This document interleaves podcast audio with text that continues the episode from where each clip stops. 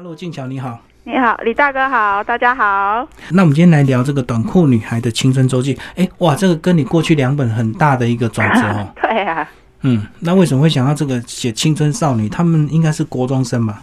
对，国中的是国中生的生活。嗯嗯，会写这本书的原发构想是因为，哎哎，我高中是读女校，对，然后其实那时候其实要参赛的时候，在想要写哪个主题的时候，我觉得其实哎，好像国高中那时候，这除了课业之外啊，嗯，就好像其实我们会去在乎谁喜欢谁这件事，就很敏感了。对对，这件事情还蛮敏感，就是有时候你被谣传说你喜欢谁，还会被老师叫去谈一下这样。嗯嗯然后我觉得，哎，这件事好像可以拿出来写一下。然后另外还会写这个，是我觉得在喜欢之余，还有一点那种嫉妒的感觉，嗯嗯，就是万一你喜欢的人不喜欢你，还是怎样。然后后来我又想到说，哎，其实我在。我承认啊，我在那个时期，其实我还蛮嫉妒我妹妹的，哦，因为我妹妹跟我。差了九岁。嗯，对，然后那时候因为刚出生的 baby，哎，那时候她也就是刚好是那个我们年龄差有点，就像那种里面的姐姐要去上学，然后弟弟才要刚上一年级这样。所以大家都关注他，就对。对对，家里的人其实就是去关注小的，嗯那其实这也没有什么不对嘛。如果以我们现在的年龄来看。在那个时候，我十几岁的那个年龄来看，就会觉得哎，有一点吃味。嗯嗯嗯。对，然后就想把这些如果综合起来，应该也是可以写个故事，然后跟那个小朋友们分享这样。那不过里面还是有一些女生跟女生之间的一个情愫，对不对？哦，就是呃，青春期的女孩有时候会会有一点这种互相欣赏或互相喜欢的这样的一个关系啊。嗯。对啊，我觉得其实都会，因为我觉得那个时期，因为那时候读女校的话，其实女校它没有男生，嗯，那其实有些学姐就变成说大家喜欢的对象，就情感会转移到他身上，对对，多多少少都会有，所以他大部分都是比较优秀，功课比较好，或者是运动细胞很好，对，就就很明显的那种风云人物这样。对对对，也是会有，但是我觉得他也应该也是就是一种喜欢吧。嗯，不过里面还描述了这个男女之间这个呃两个算是青梅竹马嘛，然后、嗯、呃诶，这个从国小到国中那种身高的一个差异哈，一开始女生都呃比较高，发育比较快，但后来男生诶到国高中就拉高了。对，我觉得这最明显，我最有印象应该是我弟吧，因为我弟是跟我差一岁，然后突然间就是那个。哎，他长高了，好快！所以这个细节还真的是蛮要蛮贴近自己的经验，才有办法写的那么细腻。因为我看这个，我也是觉得，因为我过去都有这样共同的一个这个记忆，这样子。那为什么会用篮球这个运动这个呃主题来带入？因为因为我是会打篮球的，所以你也是爱打篮球。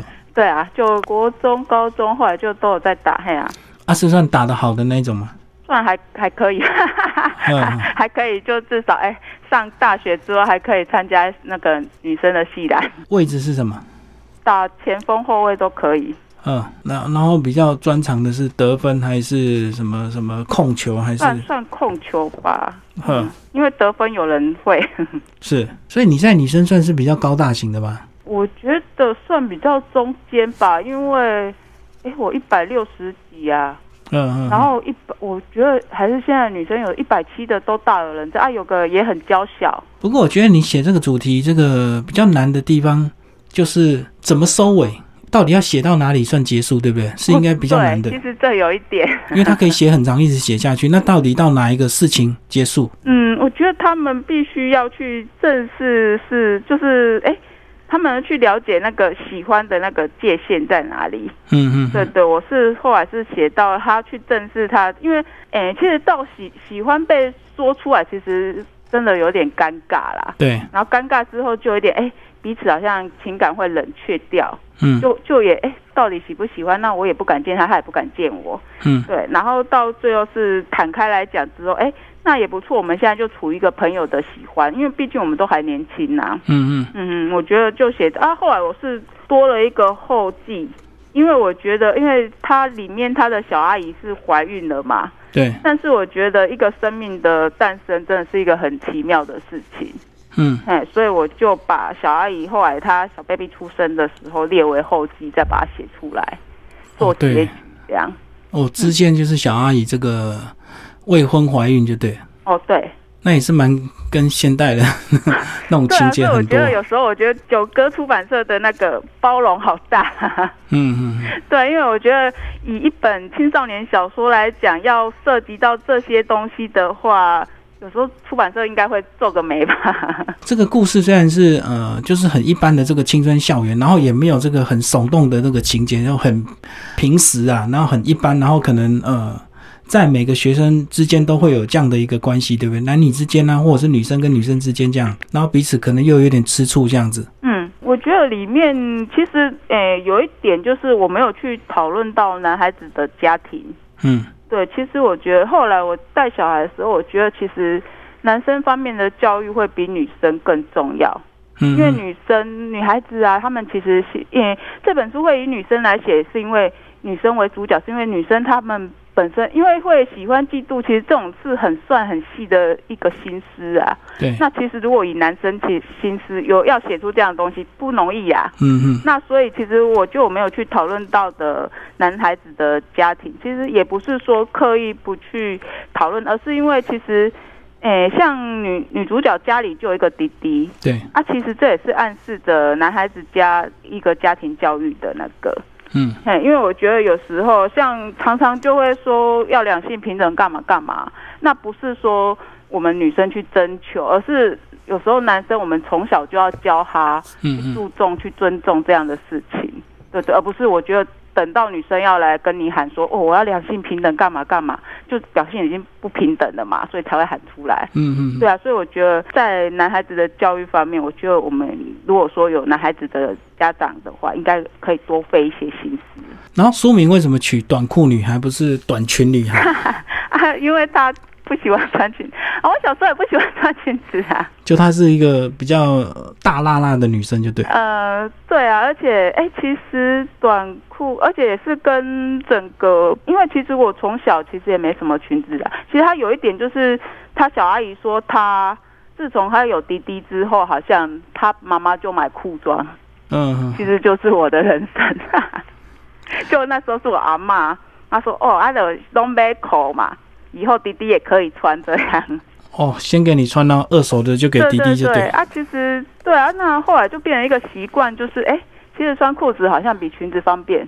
对，对啦，有时候而且这个有时候小男生不成熟，有时候乱开玩笑，有时候哦穿短裤就避免一些不必要的骚扰。对对。嗯但是哦，后来去上学好像就逼不得已一定要穿裙子。那后来，哎，其实我读女校的时候，女校真的就是我书上写的那个规定。